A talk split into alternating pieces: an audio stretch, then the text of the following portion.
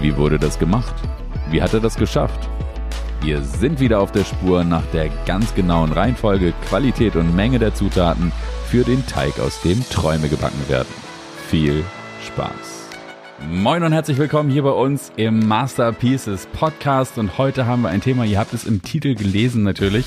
Das Thema ist ein allumfassendes, das Thema Selbstgespräche. Immer dann, wenn wir mit uns alleine sind, haben wir irgendjemand im Kopf, der mit uns spricht, der von außen auch immer wieder was aufnimmt und daraus eine Geschichte formt und so weiter. Darüber wollen wir heute reden. Wir kommen aus der Identität. Also, wenn du es noch nicht gehört hast, in der letzten Folge haben wir über Identitäten gesprochen und natürlich Masterpieces besteht aus drei Kerlen am Mikrofon Mikrofon. Mit mir dabei ist wieder mal Yannick. Moin. Moin, moin. Und Alex. Hi. Moin. So, wunderbar. Äh, genau, ihr seid an Bord. Das Thema Einführen und Hooken wird jetzt Alex. Genau, Selbstgespräche, ähm, fantastisches Thema. Ich habe mich immer viel mit elektronischen Tools rumgetrieben und versuche immer Dinge zu finden auf meinem Smartphone, die mir helfen können, meine Ziele zu erreichen. Und irgendwann ist mir mal aufgefallen, es gibt Unmengen an Apps für Gewohnheiten, Habit Tracker und ja, also Hilfe über Hilfe, die dir dabei ähm, Unterstützung bietet, neue Gewohnheiten zu etablieren oder auch schlechte Gewohnheiten loszuwerden. Und ich habe mich irgendwann mal gefragt, was ist denn eigentlich so die die wichtigste Gewohnheit? So ist das wirklich das Joggen gehen oder ist das die richtige Ernährung oder viel Schlaf? Und irgendwann bin ich mal dahinter gekommen und du hast gerade schon dieses Selbstgespräch angeteasert, ja. Da sitzt jemand in meinem Kopf, der redet jeden Tag mit mir. Und äh, ich gucke gern Football und ich sehe dann immer die Cheerleader und denke, was machen die eigentlich? Naja, die motivieren zur Höchstleistung und vor allen Dingen motivieren sie auch das Publikum, wenn es mal nicht so läuft, trotzdem gute Laune zu behalten. Und da ist mir bewusst geworden, die Stimme in meinem Kopf ist nicht immer ein Cheerleader gewesen.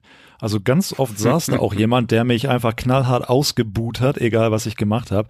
Und dann habe ich mir gedacht, Mensch, über das Thema müssen wir auf, einem, auf jeden Fall mal reden. Ja, also a, was macht das mit uns, wenn wir diese Stimme da oben haben und was können wir auch dagegen tun, wenn diese Stimme eben weniger Cheerleader mit Pompoms ist und vielmehr irgendwie so der buhende, Bierdosen werfende Fußballhooligan, der das überhaupt nicht leiden mag. Und deswegen werfe ich mal in den Raum, was so eure Erfahrung mit dieser Stimme in, euren, in eurem Kopf ist. Scheint ja sehr viel mit Emotionen zu tun haben, positiv wie negativ. Äh, Hauke, erzähl mal. Ja, ich bin, ähm, es kommt sehr drauf an. Also mein Selbstgespräch ist sehr von meinem Umfeld, in dem ich mich befinde, geprägt. Also tatsächlich werden viele so äußere Zeichen bei mir oft aufgenommen und die werden dann vervollständigt in einem Gespräch. Ähm, und das nehme ich auch mit. Oder das kann ich auch wieder herstellen, wenn die äußeren Anzeichen dazu passen. Also es gibt so eine ganze Reihe von. Und ich finde es manchmal auch echt schwierig, da aus so einem Strudel der Selbstgespräche wieder rauszukommen. Allerdings, also auch seit wir gemeinsam auf der Reise sind, hier in unserem Mind Gym Masterpieces, irgendwie, da ist schon eine ganze Menge passiert.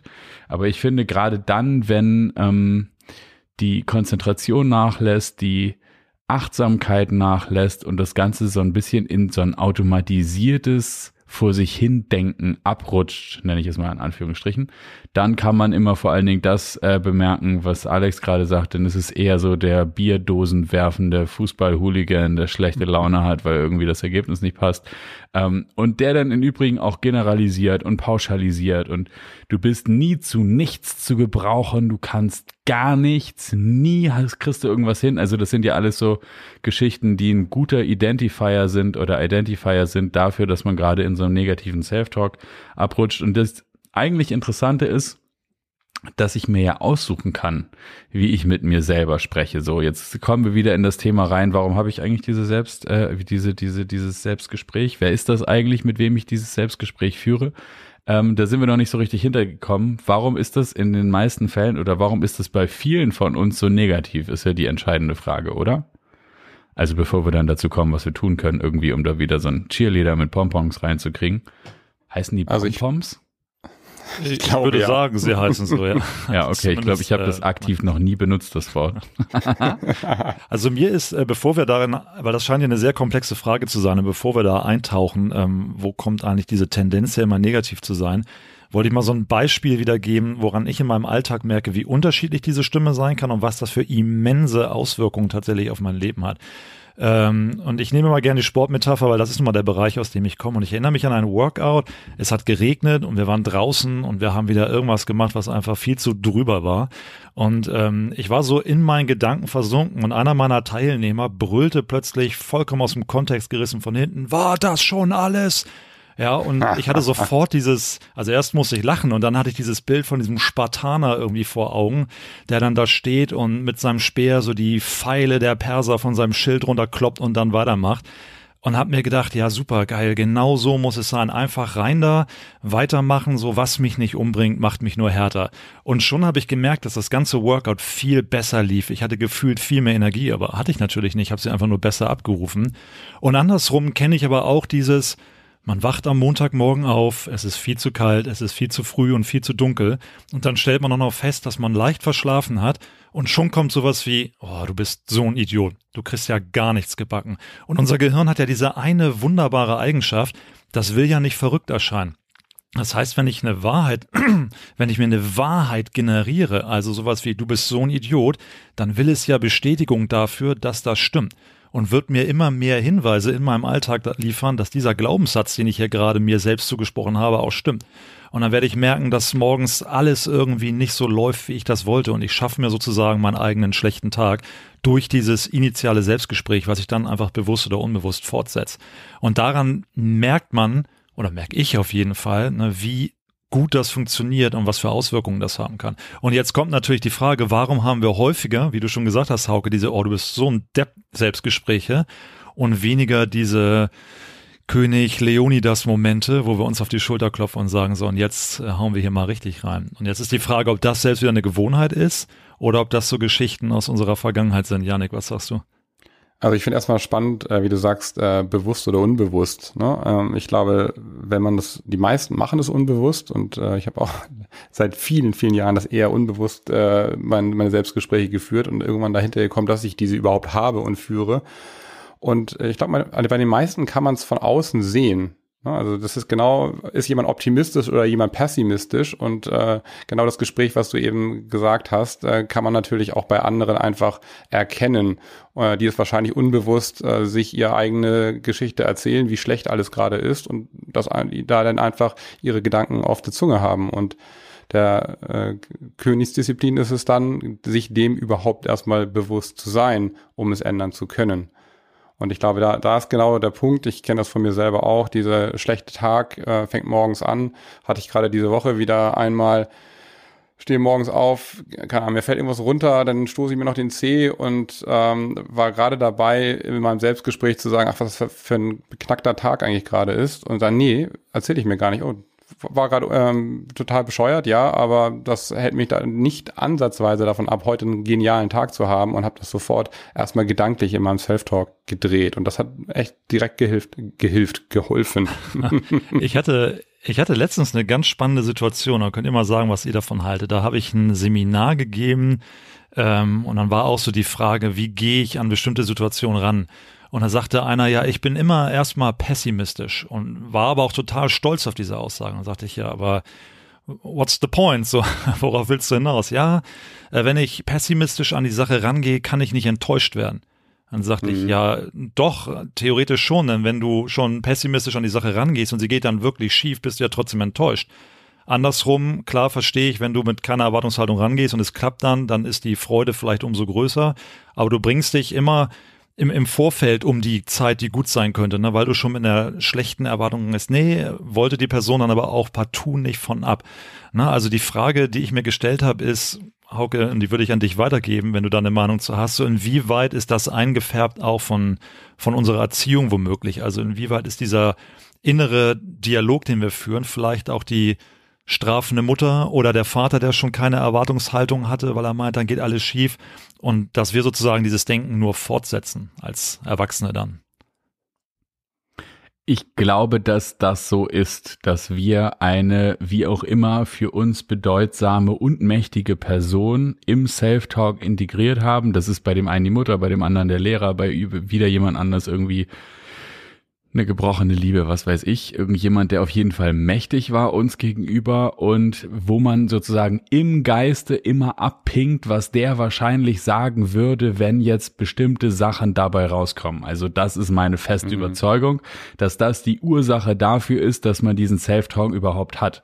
Das heißt, wie so ein Überlebensmechanismus, der sagt, also ich äh, produziere jetzt mal theoretisch bestimmte äh, Situationen und dann spreche ich sie einfach mit mir durch, wie wird meine Herde darauf reagieren und der Leader meiner Herde, ähm, wenn das und das dabei rauskommt. Ich glaube, dass das der, der die Ursache dafür ist, dass bei den meisten Menschen dieser Self-Talk negativ ist. Allerdings sind wir ja alle irgendwann mal erwachsen geworden, also unsere Kinder werden es noch, aber dann spätestens übernehme ich ja die Verantwortung für alles das, was in meinem Leben passiert. Und ich glaube, dass dann der Self-Talk, wenn er dann negativ bleibt, dann ist es eine Frage von Gewohnheit. Ich habe irgendwann mal entdeckt, auch in der Zusammenarbeit, also so als Freelancer hat man ja oft mal, also ich habe oft mit Agenturen zu tun, äh, und Agenturen haben ja auch festangestellte Menschen und ähm, dann gab es immer mal wieder die Situation, wo man als Freelancer davor sitzt, man hat unlösbare Timelines und unlösbare Aufgaben jetzt zu tun. Und ich bin immer rangegangen und habe gesagt, klar, erstens will ich wieder gebucht werden, aber außerdem gibt's ja immer eine Lösung.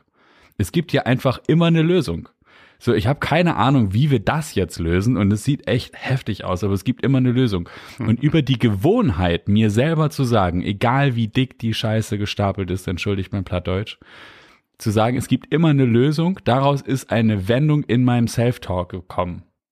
Und im Übrigen auch so Gary Vaynerchuk-Style natürlich, der dann sagt irgendwie, du bist immer selbst verantwortlich für egal was passiert, also hör auf mit deinem Opfertalk und übernimm einfach, was gerade vor, vor dir liegt und du kannst es ändern. Also insofern würde ich sagen, es hat eine ganze Menge mit Gewohnheit zu tun. Und jetzt kommt noch ein kleinen äh, Zusatzantwort auf deine Frage, Alex. Ich glaube, ähm, dass es total egal ist, warum Self-Talk jetzt gerade die Muster hat, die er hat ähm, weil oder wie er die bekommen hat, weil du kannst es ja trotzdem ändern. Also du hast, du hast es ja einfach in der Hand. Du musst ja nicht auf die Art und Weise mit dir selber weiterreden. So, du kannst es ja einfach ändern. Ähm, und das wiederum finde ich ist ein ganz positiver Ausblick, Aus, Ausblick. Wir hatten das auch schon ein bisschen in der Folge mit Entdeprimieren, entschuldigt.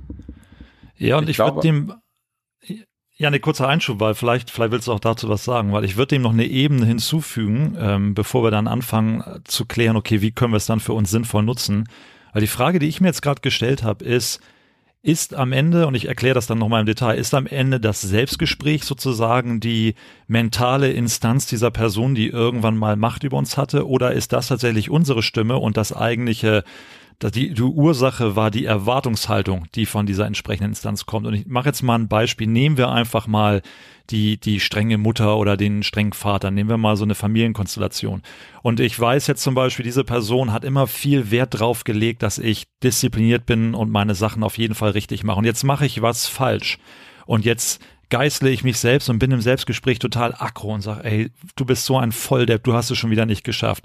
Jetzt stelle ich mir die Frage oder ich stelle euch die Frage, weil ich habe die Antwort darauf nicht, ist jetzt tatsächlich dieses Selbstgespräch die Instanz? Ist da jemand, der mich jetzt abstraft oder war die Erwartungshaltung letztlich das Abbild dessen, was diese Person früher schon immer von mir wollte. Und ich strafe mich jetzt selbst dafür, weil ich dieser Erwartung meiner Mutter oder meines Vaters nicht gerecht geworden bin. Und ich frage deshalb, weil die Antwort für mich wichtig ist, um dann irgendwann das auch umdrehen zu können. Nämlich die Frage, sind meine Erwartungshaltungen überhaupt meine oder lebe ich hier sozusagen das Leben meiner Eltern, meines Chefs oder wie auch immer weiter? Oder muss ich direkt beim Selbstgespräch ansetzen, weil die Erwartungshaltung auf jeden Fall von mir kommt? Ist das klar, was ich damit meine? Absolut. Mhm. Und ich glaube, die Antwort darauf ist, ähm, also jedenfalls äh, würde ich das von mir selber behaupten, weshalb ich da Sachen übernommen habe, einfach sozusagen in der Vorwegnahme der erwarteten Strafe.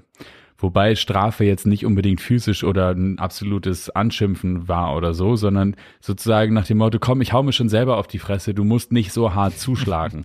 Immer unter der Prämisse, dass wenn ich mir selbst auf die, ne, wenn ich mir selbst einen mit, selbst einen mitgebe, dann habe ich das ja selber unter Kontrolle, wie hart die Intention ist. Ich glaube, dass diese Art des, ähm, guck mal, ich, ich weiß, ich habe einen Fehler gemacht, hau nicht so doll, hau nicht so doll, dass das die Geisteshaltung ist, in der man übernimmt, sich selbst schon mal vorab zu geißeln. Also das ist jedenfalls hm. die Beobachtung an mir selber. Das wäre immer so, ja, ja, ich weiß, ich weiß, ich weiß, ich bin der größte Idiot. Ich weiß, habe ich mir auch schon 30 Mal jetzt gesagt. Ich habe mich deswegen jetzt auch schon geohrfeigt. Musst du nicht auch noch tun. Also das ist so, so diese, so bis ich irgendwann gemerkt habe, so, äh, ja, auch eine ziemlich dumme Idee eigentlich, weil kommt gar Und das ist die Frage, mehr. ne? Dieses pessimistische, was du gerade vorhin beschrieben hast, Alex, wo kommt das eigentlich her? Und ist das dann einfach aus schlechten Erfahrungen äh, entstanden und dementsprechend dann die, die Haltung, wie du es äh, von einem einen Teilnehmer beschrieben hast, der sich einfach von vornherein immer pessimistisch gibt, damit er nicht enttäuscht werden kann, ist das dann in dem Fall so eine, eine Schutzhaltung, das sozusagen das zu nutzen? Ich glaube, ganz kurz, dass das was damit zu tun hat, dass ich mit diesem Verhalten etwas Positives assoziiere. Die Frage, also sonst würde ich es nicht tun, ne? Ich, ich, mhm. ich, ich assoziiere, ich habe damit etwas verknüpft, das für mich einen positiven Outcome hatte. Und die Frage ist, wenn das so ist, also das muss man sich reinziehen, ne? Ich behandle mich selber im Kopf schlecht und das ist für mich aber gut. Also das ist ja, ne, jede Sucht funktioniert so. Ich bin süchtig nach einem Drogenstoff, welcher das auch immer sein mag, der für mich total schlecht ist, aber der ist positiv assoziiert. Ähm, er ist geankert. Also ich hatte schon euch angedroht im kurzen Vortalk, dass ich das Kapitel gerade Ankern aus NLP äh, drauf habe oder dran habe in dem Buch, das ich lese. Ähm, aber das ist genau der Punkt. Also welche positive Erwartungshaltung habe ich mit dieser Selbstgeißelung? Und wenn ich eine positive Erwartungshaltung habe, kann ich die auch an was anderes knüpfen. Das ist super spannend. Ich glaube, die positive Erwartungshaltung bei mir, wenn ich jetzt mal so zurückblicke in solchen Situationen, war immer, ich muss nicht aus meiner Komfortzone. Denn in meiner Komfortzone musste ich oft mich nicht befassen mit dem Problem, beziehungsweise nicht genauer befassen. Ich musste nicht lernen daraus, ich musste nicht diese teilweise schmerzhaften Lektionen auf mich nehmen und daraus irgendwas ziehen, sondern ich konnte einfach sagen, oh, du bist so blöd, du machst es immer falsch und damit war das Thema durch. Na, und das hat oft geholfen. Der Schmerz war dann kurz intensiv, aber er war danach gleich wieder weg. Und dann habe ich im Zweifel das gleiche irgendwann wieder gemacht und bin immer wieder in meiner Komfortzone geblieben. Erst dann konnte ich aufhören, mich in einer bestimmten Situation selbst zu geißeln, als ich die Lektion gezogen habe. Nämlich die Frage gestellt habe, okay, was ist denn hier eigentlich schiefgelaufen? Also anstatt mir auf den Deckel zu geben, mich selbst an die Hand zu nehmen und zu sagen, so schau Alex, wir gucken uns das Problem jetzt hier mal an, was denn passiert?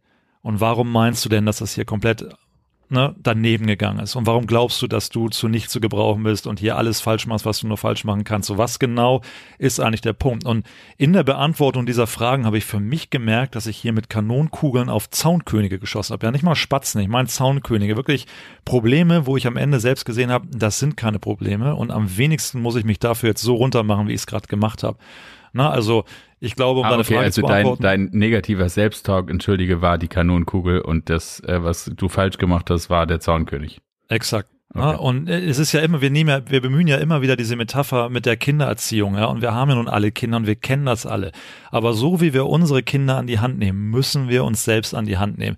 Denn so wie sie ihre ersten Schritte machen, ihre ersten Worte sprechen, irgendwann in die Schule kommen, dann das erste Mal irgendwie eine Liebe, die scheitert, erfahren, ja, wir sind immer für sie da in diesen Situationen, weil wir wissen, das ist Teil des Ganzen. Wir erwarten nicht, dass sie dieses perfekte Leben leben, weil keiner von uns weiß, was überhaupt ein perfektes Leben sein soll, geschweige denn, ob das möglich und erstrebenswert ist.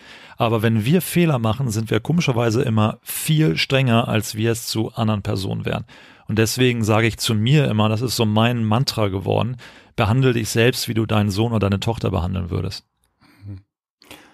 Und ich finde, Hauke, du hattest das eben auch schon gesagt, sozusagen, wenn man erwachsen wird, ähm, dass man dann die Verantwortung für sich übernimmt.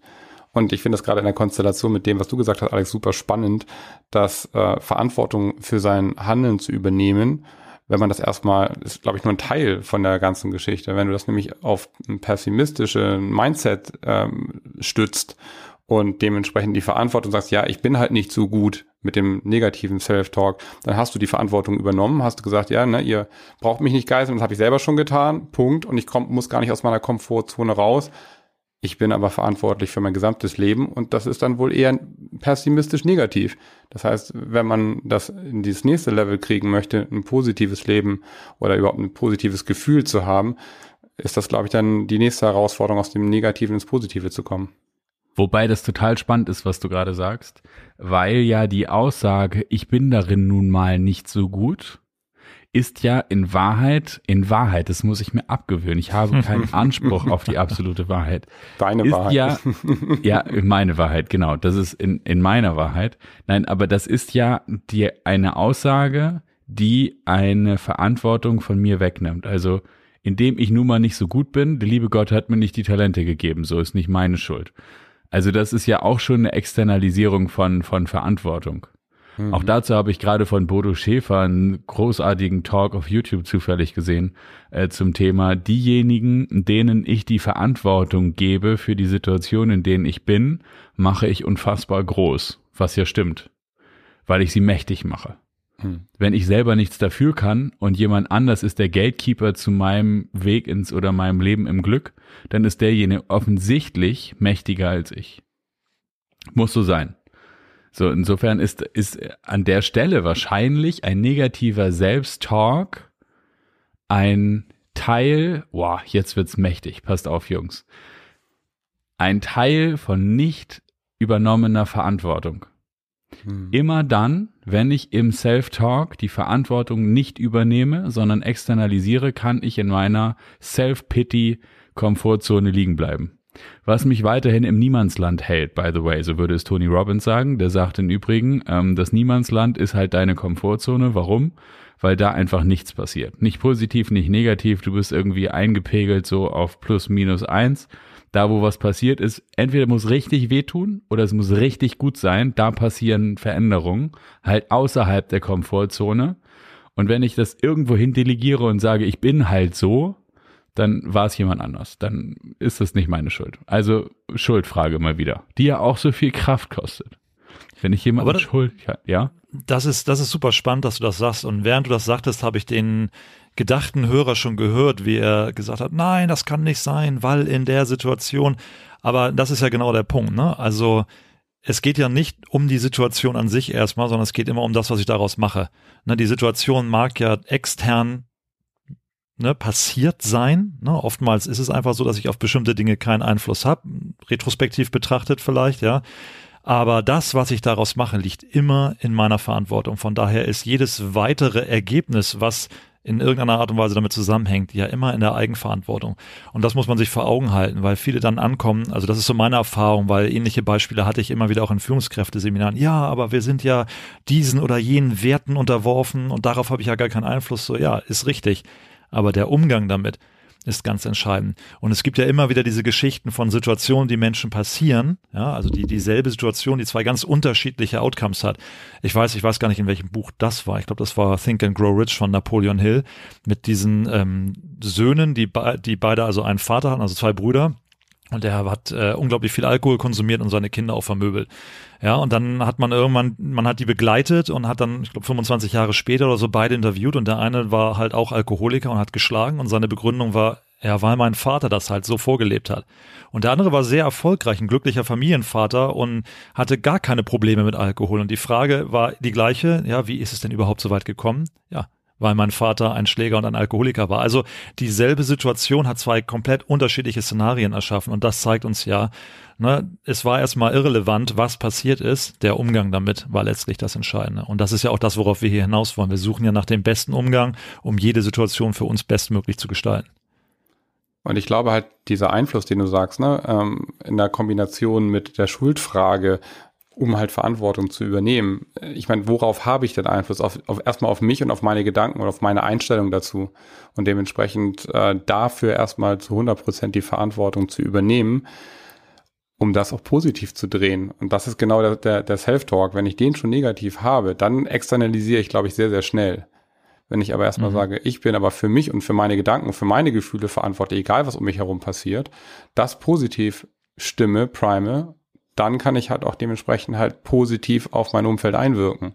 Und jetzt kommt ja im Grunde Hauke ins Spiel mit äh, seinen Ankerpunkten, weil wenn es jetzt darum geht, okay, wie kann ich mich denn positiv stimmen? Wie kann ich denn aus meinem Hooligan auf einmal einen Cheerleader machen? Mhm. Vielleicht nicht in, der, in derselben Klamotte, aber zumindest mit dem gleichen Ziel.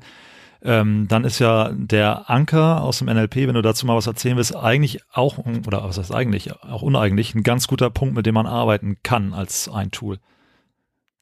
Ich wollte zum Thema ähm, die Bedeutung, die ich einer Situation beimesse, nochmal einen Hinweis geben. Ein Buch, das genau dieses Thema bis zum absoluten Äußersten treibt, nämlich von äh, Viktor Frankl, Man's Search for Meaning. Ähm, ich habe, wie gesagt, ich habe es nicht zu Ende gebracht, weil es einfach zu schrecklich war, in diese ganzen KZ-Geschichten ähm, einzutauchen. Aber selbst ein ins KZ gesperrter Jude unter den Menschen unwürdigsten Situationen, ein Sträfling, der jeden Tag mit dem Tod konfrontiert ist und hungert und friert und geknechtet und gefoltert wird. Selbst dieser Mensch war in der Lage, in der Situation, in dem er in einem KZ-Gefängnis hausen muss, eingesperrt, malträtiert, ähm, das Ganze so zu drehen, dass er sozusagen seinen Überlebenssinn nicht verliert, sogar Hoffnung schöpft und so weiter. Also das muss man sich reinziehen, wie sehr sozusagen eine Antwort so oder so sein kann und nur davon abhängt, was man denn für Antworten gibt. So, und jetzt habe ich aber das andere Thema vergessen. Ach so, Ankerpunkte, genau. Ganz genau.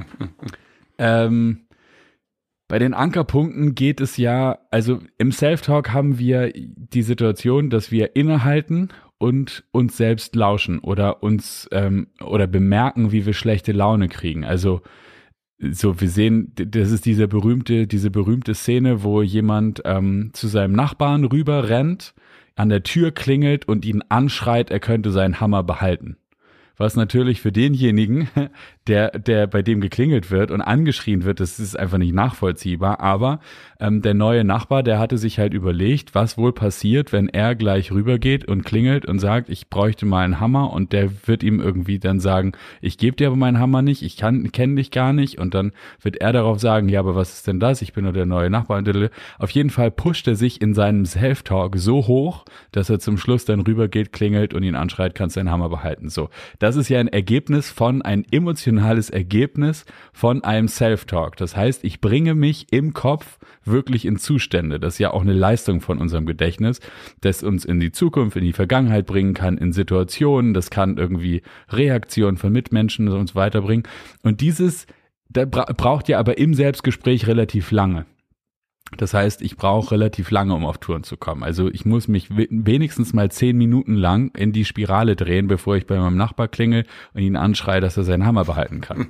so, das passiert nicht von jetzt auf gleich. Und die Idee ist, dass man diese Zustände, diese emotionalen Zustände, natürlich am besten die, die guten, die ressourcevollen Zustände, dass man die ankert mit einer bestimmten Berührung am Finger, an der Schulter, irgendwo sich ins Ohr kneift, wenn es einem besonders gut geht oder so ähm, damit man unter Auslassung des Selbstgesprächs direkt in diesen Zustand kommt.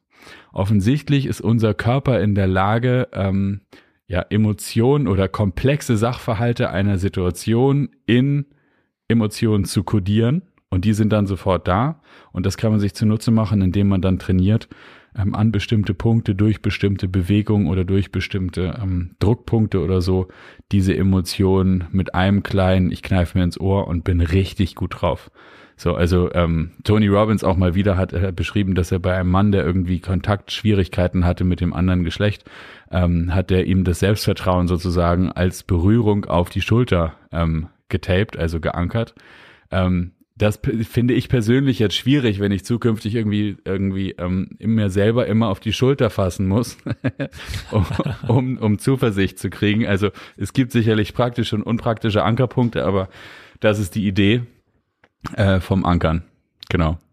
Die Frage ist. Ja, halt, also du kannst Anker die, die Zunge ja auch gegen Gaumen legen. Das gibt auch so, ne, das ist auch immer ein Beispiel, dann sieht's keiner, damit du nicht wie so ein Bekloppter aussiehst, wenn du in der S-Bahn dich ganz halt selbst anfasst. so.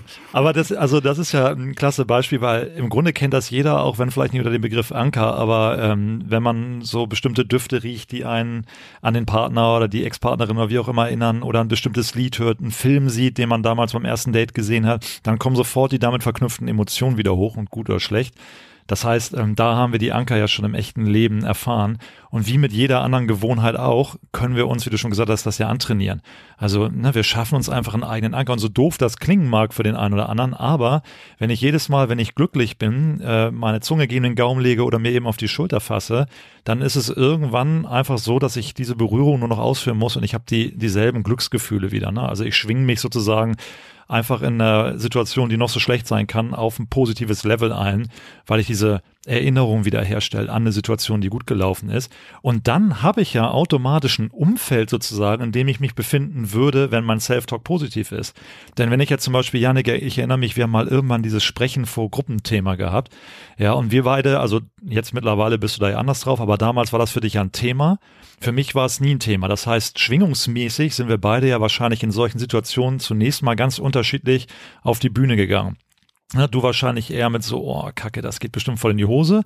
Und ich mit so, yeah, Leute, kommt her, ne? So Tony Robbins mäßig, so Konfetti und Vibes für mich. So, ich hab's voll drauf.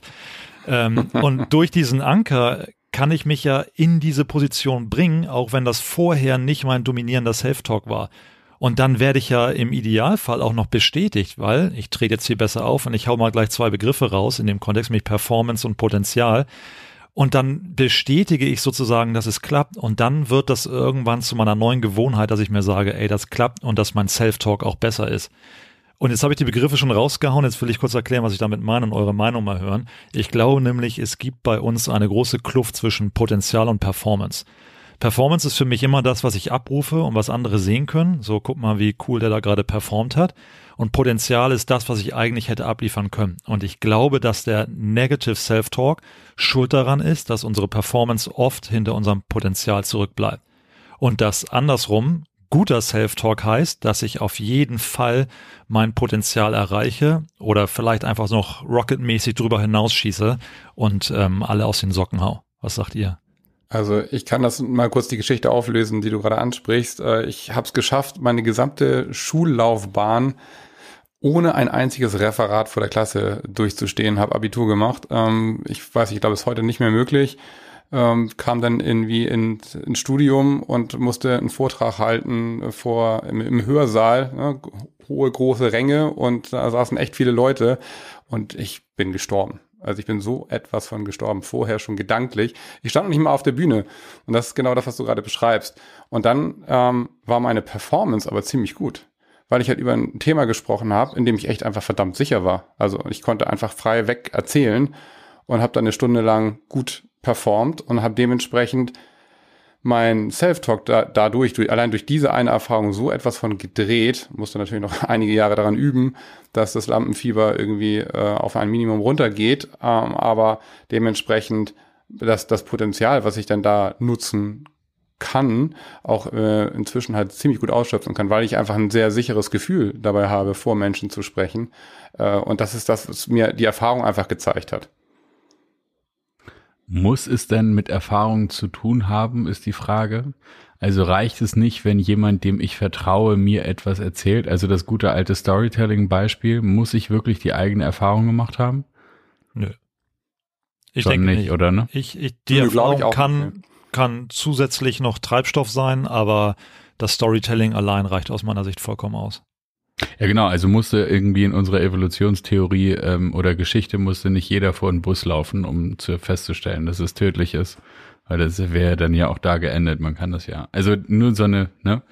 Ähm, ja, interessant. Aber ich äh, sehe das genauso wie du, Alex, und du, Yannick. Ähm, Potenzial wird auf jeden Fall erst abgerufen, wenn da nicht so ein ja, was ist denn das? Ähm, wie so ein, wie so ein, ja, grimmiger äh, Türsteher davor steht und sagt, ähm, du kommst hier nicht raus. Also das Potenzial jetzt aus der Tür. Also das ist ja genau das, was passiert.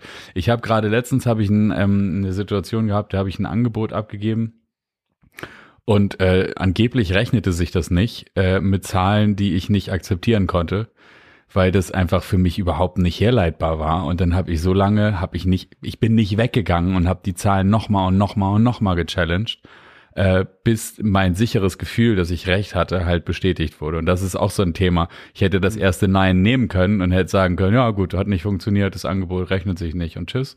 Ähm, oder man bleibt da und sagt so, nee, Moment, das ist ja, also, und dabei geht's ja nicht um die Verdrehung der Wahrheit, sondern das Ganze nochmal zu hinterfragen und nochmal und nochmal. Ich glaube, jeder, der mal Vertrieb gemacht hat, weiß, dass ähm, das erste Nein immer nur eine Tanzaufforderung ist. Und jetzt ist die Frage, ähm, was mache ich draus? So ist das Nein, nehme ich das persönlich, ziehe den Schwanz ein und sag alles klar, hier nicht, ich klinge an der nächsten Tür oder sage ich, Nein ist doch eine wunderbare Antwort, weil würde ich das gar nicht interessieren, hätte sich einfach nur weggedreht. Aber du hast zu mir aktiv Nein gesagt. Das bedeutet, da ist ja schon ein Thema.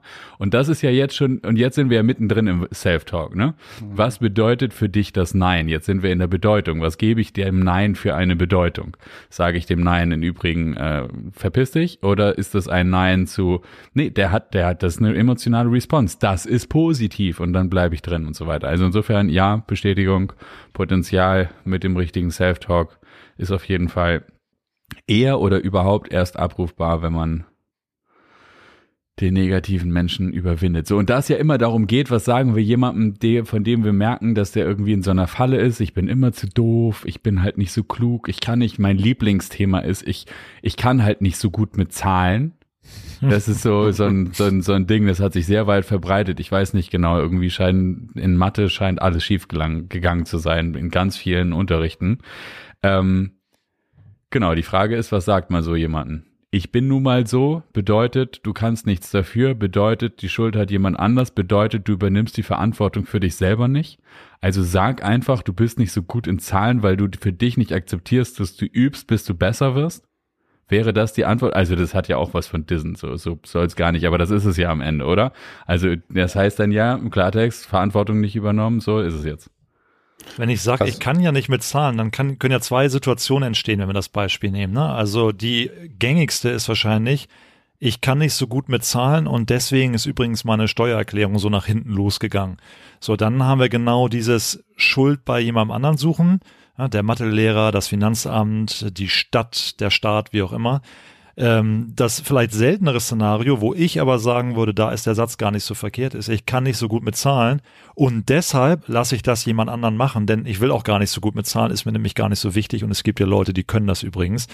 Ähm, also da suche ich die Schuld ja nicht, sondern ich ziehe einen Schluss draus, weil ich glaube, für mich ist wichtig, dass nicht der Eindruck entsteht und der entstand kurz mal ganz kurz irgendwo in meinem Gehirn. Ich muss jetzt alles können, weil Schwächen nicht akzeptabel sind. Darum geht's ja nicht. Schwächen sind ja sehr wohl akzeptabel. Wir alle haben unsere Stärken und Schwächen und nicht alle wollen in den gleichen Dingen super werden, aber darin eben nicht die Schuld zu sehen, sondern eine Konsequenz daraus zu ziehen. Okay, ich kann nicht gut mit Zahlen, will ich's lernen? Ist das etwas, wo ich besser werden möchte? Oder ist das etwas, wo ich sage, es muss aber gut gemacht werden und deswegen gebe ich es an jemand anderen weiter, damit es zumindest für mich nicht zum Problem wird? Ne? Aber andersrum gibt's ja auch dieses klassische Beispiel, ähm, auch wieder Trainingsalltag. Ja, ich bin so ein Typ, ich brauche nur an Schokolade vorbeizugehen und ich nehme zu. Ja, also das funktioniert so nicht. Ja, also Kalorien werden nicht über Luft übertragen. Ähm, ich, also du kannst auch hundertmal an einem Snickersriegel vorbeigehen und du hast nicht eine Kalorie aufgenommen. Im Gegenteil, hast wahrscheinlich 100 verloren durchs Gehen. Ähm, aber das ist dann so diese Ausrede und deshalb fange ich nämlich gar nicht erst mit dem Sport an, weil hat ja eh keinen Sinn. So, und wenn es eine Entschuldigung wird, dann haben wir ein Problem, weil dann ist es eine Ausrede. Wenn ich es einfach nur sage, weil ich es verstanden habe und was daraus mache, so what, kein Problem. Also ich finde auch diese, es darf keine Ausrede sein. Also ich sehe das gerade bei meinen Kindern und äh, denen sage ich erstmal als Antwort immer, ja, nicht, du kannst es nicht, sondern du kannst es im Zweifel noch nicht. Um erstmal mit denen anzufangen, darüber zu sprechen, ist es jetzt eine Ausrede und sind die wirklich irgendwie, verstehen sie es einfach nicht und, oder wollen die es einfach nur oder gerade in dem Moment gerade nur nicht? Das finde ich ziemlich, ziemlich schwierig, vor allen Dingen bei Jüngeren, den äh, einfach dieses Mindset erstmal zu drehen, mit äh, das als Ausrede zu nutzen. Nee, kann ich ja nicht, sondern die Challenge anzunehmen, so, okay, kann ich noch nicht. Und dann, wie du sagst, Alex, zu gucken, muss ich es überhaupt können oder was ist eigentlich die Lösung? Oder ne, bohre ich mich da rein und äh, fange an, mich damit auseinanderzusetzen. Und oft ist wahrscheinlich der Berg auch gedanklich einfach zu groß. Oder das einfach kein Bock. Bei großen Bergen würden ja Teilziele helfen. Mhm. Wahnsinn. Ja, Wahnsinn. Da war ja was. Ähm, genau, aber das ist, ähm, ich finde, ich finde ehrlicherweise, also da brauche ich gar nicht bis zu den Kindern gehen. Ich, ich ertappe mich auch selber immer noch bei Grundannahmen in meinem Self-Talk, die limitierend sind. Ja. So, Punkt. Also wo ich dann einfach ja, okay, dann kriege ich, das geht jetzt einfach nicht weiter, weil und nicht, wo ist denn die Möglichkeit, dass ich was machen kann. Und das, was du auch sagst, Alex, von wegen irgendwie Schwächen sind zu akzeptieren, ist ja auch total in Ordnung, will ja nicht jeder gleich gut in allem sein, ist für mich etwas, das ähm, sich sehr schwer nur realisiert. Also wenn da irgendwas ist, was ich so gar nicht kann, dann weiß ich, also das kitzelt mich schon extrem, irgendwas nicht hinzukriegen. Das hinterher nicht machen zu wollen, das ist okay. Also, aber es nicht zu können, das ist ein Zustand, den ich schwer aushalten kann. Also auch mit der Konsequenz, gut, dann macht Konsequenz, dann macht es halt jemand anders. Ehrlicherweise hast du da gerade ein Stück Code bei mir freigelegt, dass ich, von dem ich gar nicht so sehr wusste, dass ich darin gar nicht so gut bin. das ist ähm, ja interessant jemanden finden und sagen, und deshalb machst du, also Thema Steuern habe ich auch gerne abgegeben, dann bin ich irgendwie, was das Steuerthema angeht, sowieso kein guter Ratgeber. Ähm, aber das ist so, äh, ja, ja. Also ich habe auch ein anderes Beispiel. Ähm, ich habe einen guten Kumpel und der ist begeisterter Koch. Ja, also der, ich glaube, seine Außenküche wird dann, wenn sie fertig ist, größer sein als unser Haus. Äh, und mhm. der liebt das. Ja, sein Lebensmittelpunkt ist die Küche. Und der kann überhaupt nicht verstehen, dass ich da null Ambition drin habe. Und ich sage mal, ey, ich kann nicht kochen. Ja, das ist genau so ein Punkt. Ich weiß intellektuell, ich könnte es lernen. Es gibt genügend Kochbücher, es gibt Online-Kurse, ne? ich kann ausprobieren, ich kann Erfahrungen sammeln, ich kann mir helfen lassen von meiner Frau, die das definitiv deutlich besser kann. Ähm, aber ich will es nicht, weil es für mich nicht den Wert hat. Ja, das ist jetzt wieder ein anderes Thema, aber für mich ist Essen nicht so sehr wichtig in, in Sachen äh, Genuss wie für meinen Kumpel. Für mich ist Essen eine Nahrungsaufnahme. Ich habe es immer eher als Treibstoff für den Körper gesehen. Für mich war es immer eher ne, wichtig für den Nutzen, den ich daraus ziehe, nämlich die Performance, die ich dann abliefern kann, wenn ich gegessen habe. Und mein Genussempfinden beschränkt sich eher so auf Dinge, die nicht groß gekocht werden. Ja, also wenn ich genieße, dann genieße ich mal ein schönes Glas Rotwein oder ein Scotch oder ich genieße mal ein schönes Eis oder ein Snickers oder wie auch immer. Aber ich brauche jetzt nicht unbedingt dieses Meistermenü. So, und deswegen sage ich immer, ich kann nicht kochen und in Klammern meine ich damit eigentlich, ich will es auch gar nicht lernen, weil es mir nicht so wichtig ist. Hm. Ist ja auch, also, verstehe ich auch nicht. ja, okay, aber das hat, mal, ich hätte genau. nochmal einen, einen, anderen Aspekt ähm, und da hilft, oder hattest du vorhin auch schon mal äh, beschrieben, Alex, dass es beim Sport ähm, kann man das sehr gut ähm, und sehr direkt merken, wie gut halt Selbstgespräche funktionieren und zwar in beide Richtungen, positiv wie negativ. Und äh, ein guter Kumpel von mir, mit dem ich in den letzten Jahren viel gelaufen bin, den habe ich halt äh, inzwischen halt immer auf meiner kleinen Schulter äh, sitzen, der, wenn ich dann vor allen Dingen Intervalleinheiten mal mache, ich hasse sie, ähm, dementsprechend, ne, da fängt schon der negative Self-Talk an, aber wenn ich dann irgendwie die ähm, achte oder neunte ähm, Intervall ähm, Strecke mache und die einfach verdammt scheiße anstrengend ist, dann sag, ne, sag, sitzt der Kleine bei mir auf der Schulter und sagt, und genau deswegen sind wir hier. Ne? Diese Runde und auch die nächste. Und das ist der, der Trainingsreiz, äh, warum du die ganzen Blödsinn hier eigentlich gerade tust. Deswegen streng dich genau jetzt am meisten an, um halt, so wie es vorhin auch beschrieben hast, Alex, einfach dann nochmal die, äh, die richtige Performance rauszuholen. Und das ist genau das, ne? Das, das Potenzial auszuschöpfen, um, um richtig zu performen. Und das, finde ich, kann man selber erleben, immer sehr, sehr gut, äh, wenn man beim Sport in solche entweder Negativspiralen anfängt reinzukommen oder sich am besten natürlich von vornherein da hochpusht. Ich habe hier im, im Bootcamp mal eine sehr schöne Situation gehabt, und zwar ein Bootcamp, wo ich Teilnehmer war. Und ich weiß ja nun, da ich selbst Bootcamps anleite, dass die Aufgabe des Coaches auch immer ein Stück weit ist, dieses Selbstgespräch nach außen zu bringen und es dir sozusagen laut ins Gesicht zu sagen. Und ich lag da und wir haben gerade Flatterkicks gemacht, so in Rückenlage, Beine heben, senken. Und war nass und müde und es tat auch einfach weh, weil ich hatte echt viel Sand im Getriebe und es war einfach nicht schön, so die Beine zu bewegen. Und dann kommt er, ich sehe ihn noch vor mir, er kommt an, er bückt sich zu mir runter, aber so, so eine komplett neutrale Körperhaltung. Also wirklich so Samstagmorgen, ganz normal, leger. You suck und geht. er sagt einfach nur, you suck und, und verpieselt sich dann. Und man, aber ich weiß genau, warum er es gemacht hat. Und er hat mich auch noch mhm. angelächelt aus der Distanz, als er merkte, dass ich mich genau die richtige Lektion daraus gezogen habe. Denn mein Selbstgespräch von Aua, das tut weh, ist sofort umgedreht in überhaupt nicht ich bin voll ja. gut, schau mal. Und schon sah die Übung besser aus und das hat er aus der Distanz auch gesehen und damit hat er seinen Job extrem gut gemacht. Also okay. manchmal merken wir erst, wenn dieses Selbstgespräch von außen an uns rangetragen wird, wie absurd das ist. Und wenn wir dann solche Gegenbeispielmenschen sind, also diese Leute, die immer sagen, so jetzt zeige ich es dir aber erst recht, ne, dann kann das sehr hilfreich sein. Ne? Also und bei mir war es dann genauso, ich gesagt habe, hier von wegen, ich sag überhaupt nicht, ich bin hier richtig gut, pass mal auf. Ich mache dir hier die besten Flatterkicks, die du je gesehen hast. Und so war es dann am Ende auch. Und das ist dann nachher die große Kunst, das irgendwie ohne so einen externen Reiz machen zu können. Ne? Also das dann wieder mitzunehmen und in, in Situationen, auch das habe ich beim Sport erleben äh, dürfen und müssen, äh, wenn man dann auf langen Strecken unterwegs ist, man ist schon so ein paar Stunden unterwegs und es fängt einfach an, irgendwie weh zu tun und das und dies und man könnte echt in so eine Negativspirale ganz einfach, ach, ist echt anstrengend und nee, ich bleib jetzt lieber stehen, sich dann in ne, so ein positives Selbstgespräch äh, zu verwickeln und sagen, nee, das ist jetzt aber, hm, verletzen tue ich mich hier nicht, ja, ist anstrengend, aber und dann in so einen positiven Rhythmus zu kommen. Und da helfen natürlich auch Mantras sehr, sich alleine dann äh, positiv, ähnlich wie das beim NLP ist, sich dann äh, sofort in ein positives Gefühl zu, zu ähm, manifestieren. Sag mal so ein Mantra. Ähm, ich habe da eins äh, von den von den Navy SEALs übernommen. Ähm, feeling good, looking good, want to be in Hollywood. Und ähm, wenn ich mir wirklich selbst visualisiere, ich laufe da irgendwo mitten in einer Pampa den x-ten Kilometer und es ist gerade scheiße anstrengend. Und wenn man sich dann selber sagt, ey, ich fühle mich gerade einfach echt fantastisch und sehe auch echt verdammt gut aus da bin, dabei und laufe hier gerade in, über einen Strip in, in Hollywood und alle drehen sich um und sagen, ey, krasser Typ, ähm, ist man sofort in so einem positiven ähm, aufgeputschten Situation und eigentlich hat sich von, von den Umständen gar nichts geändert. Mantra ist gut. Ich habe mir meins auf den Innenarm tätowieren lassen. Also ich äh, habe bei mir auf dem Innenarm stehen No Pain, No Gain.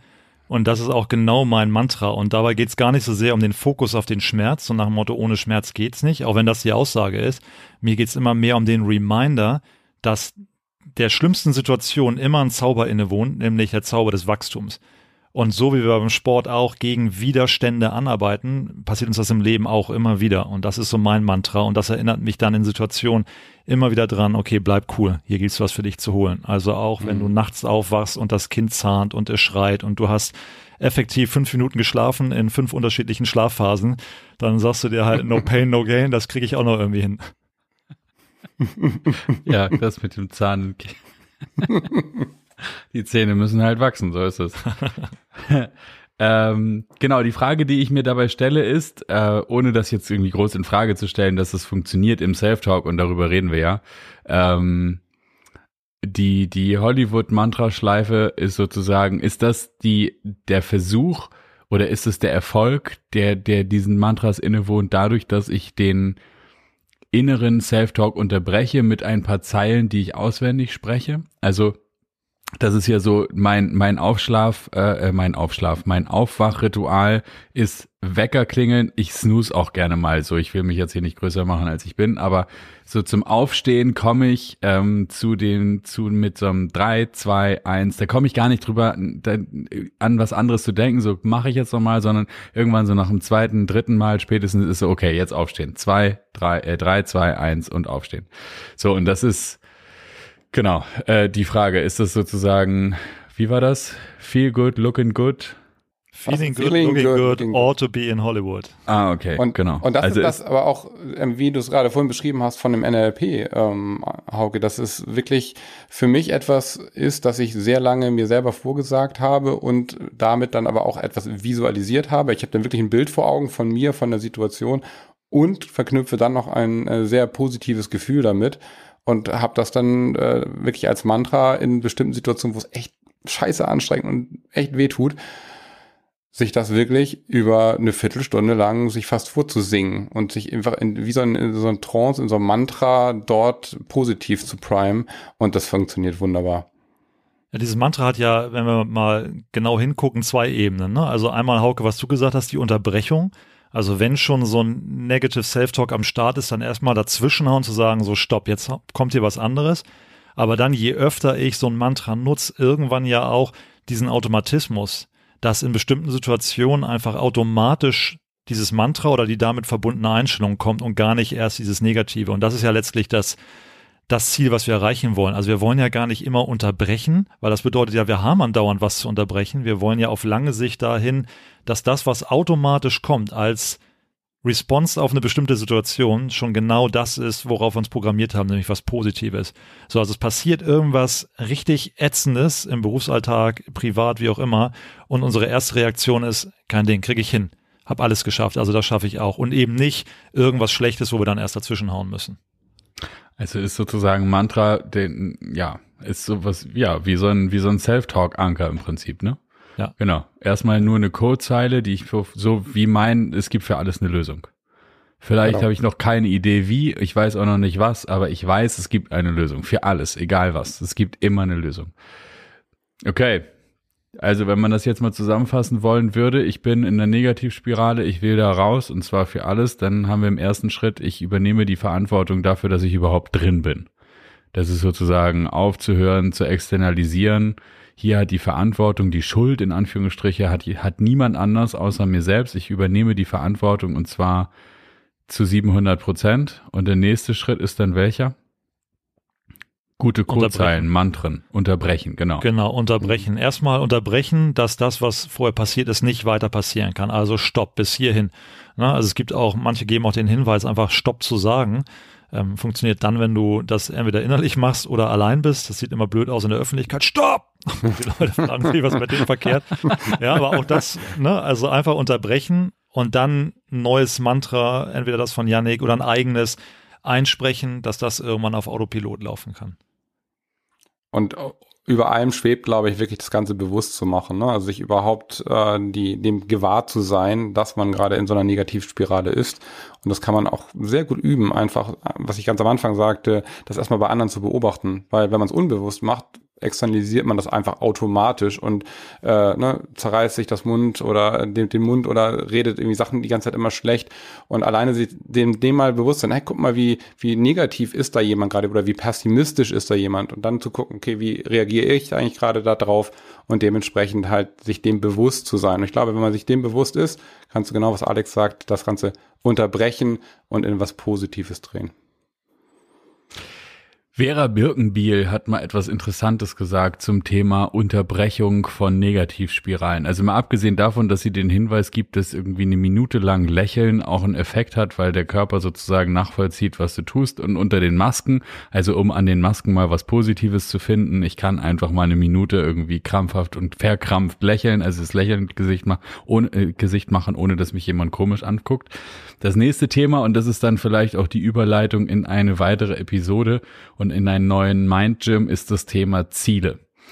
Also ähm, der Hinweis von, von Birkenbiel ist, dass sie sagt, diejenigen, die im Leben keine übergeordneten Ziele haben, für die ist der Self-Talk besonders toxisch, weil sie nichts haben, an dem sie die Verhältnismäßigkeit der Geschehnisse rund um sie rum ausrichten können. Was ich extrem erleuchtend fand, weil ich natürlich genau das kenne. Also so diese alten, vergnatterten, äh, in ihrer Rente gefangenen Menschen, die irgendwie ohne weitere Ziele vor sich hin dümpelnd leben. Also ohne das jetzt zu sehr runterzumachen, aber das sind ja die weißen alten Wutbürger. Das sind ja diejenigen, die sich über alles aufregen, weil sie einfach keinerlei Verhältnismäßigkeit mehr für das, was sie umgibt haben, in Bezug auf ein Ziel, das höher ist als sie selbst, an dem sie den Bullshit, der sie umgibt, auch gerade ein bisschen abpingen könnten. So, das Thema will ich jetzt nicht aufreißen, aber ich glaube, das ist nochmal ein zusätzlicher Hinweis für den Fall, dass jemand nach etwas sucht, äh, wie er etwas unterbrechen könnte, könnte man sich die Frage stellen, na klar, kann ich jetzt voll drauf abgehen, dass mir jemand irgendwie die Vorfahrt nimmt. Ich könnte aber auch sagen, so für das Ziel, das ich mir gesetzt habe, hat es überhaupt keine Relevanz. Haben wir was vergessen? Ich würde sagen, das war ein richtig gutes Schlusswort gerade. Amen. Amen. Alles klar. Dann danke Alex, danke Yannick. Großartig, danke, Danke dir dir. Danke dir da draußen fürs Zuhören. Wenn du eine Frage hast, die wir hier nicht beantwortet haben, schick uns bitte gerne eine E-Mail und wir freuen uns auf dich das nächste Mal. Und eine, einen Hinweis möchte ich in eigener Sache geben. Wenn du das hier mit dem Mind Gym ganz gut findest, abonnier uns bitte gerne. Erstens kriegst du dann eine Notification, wenn wir das nächste Mal eine Folge online stellen. Und außerdem hilft es uns auch ein bisschen in den Trends nach oben zu kommen. Und wenn du im Apple-Universum unterwegs bist, dann hilft auch ein Kommentar, was du gut findest, was du nicht gut findest. Oder einfach auch ähm, deine Frage in die Kommentare. Wir kommen darauf zurück und machen dann eine extra Folge dazu. In diesem Sinne, bis dahin und bis zum nächsten Mal. Tschüss. Tschüss.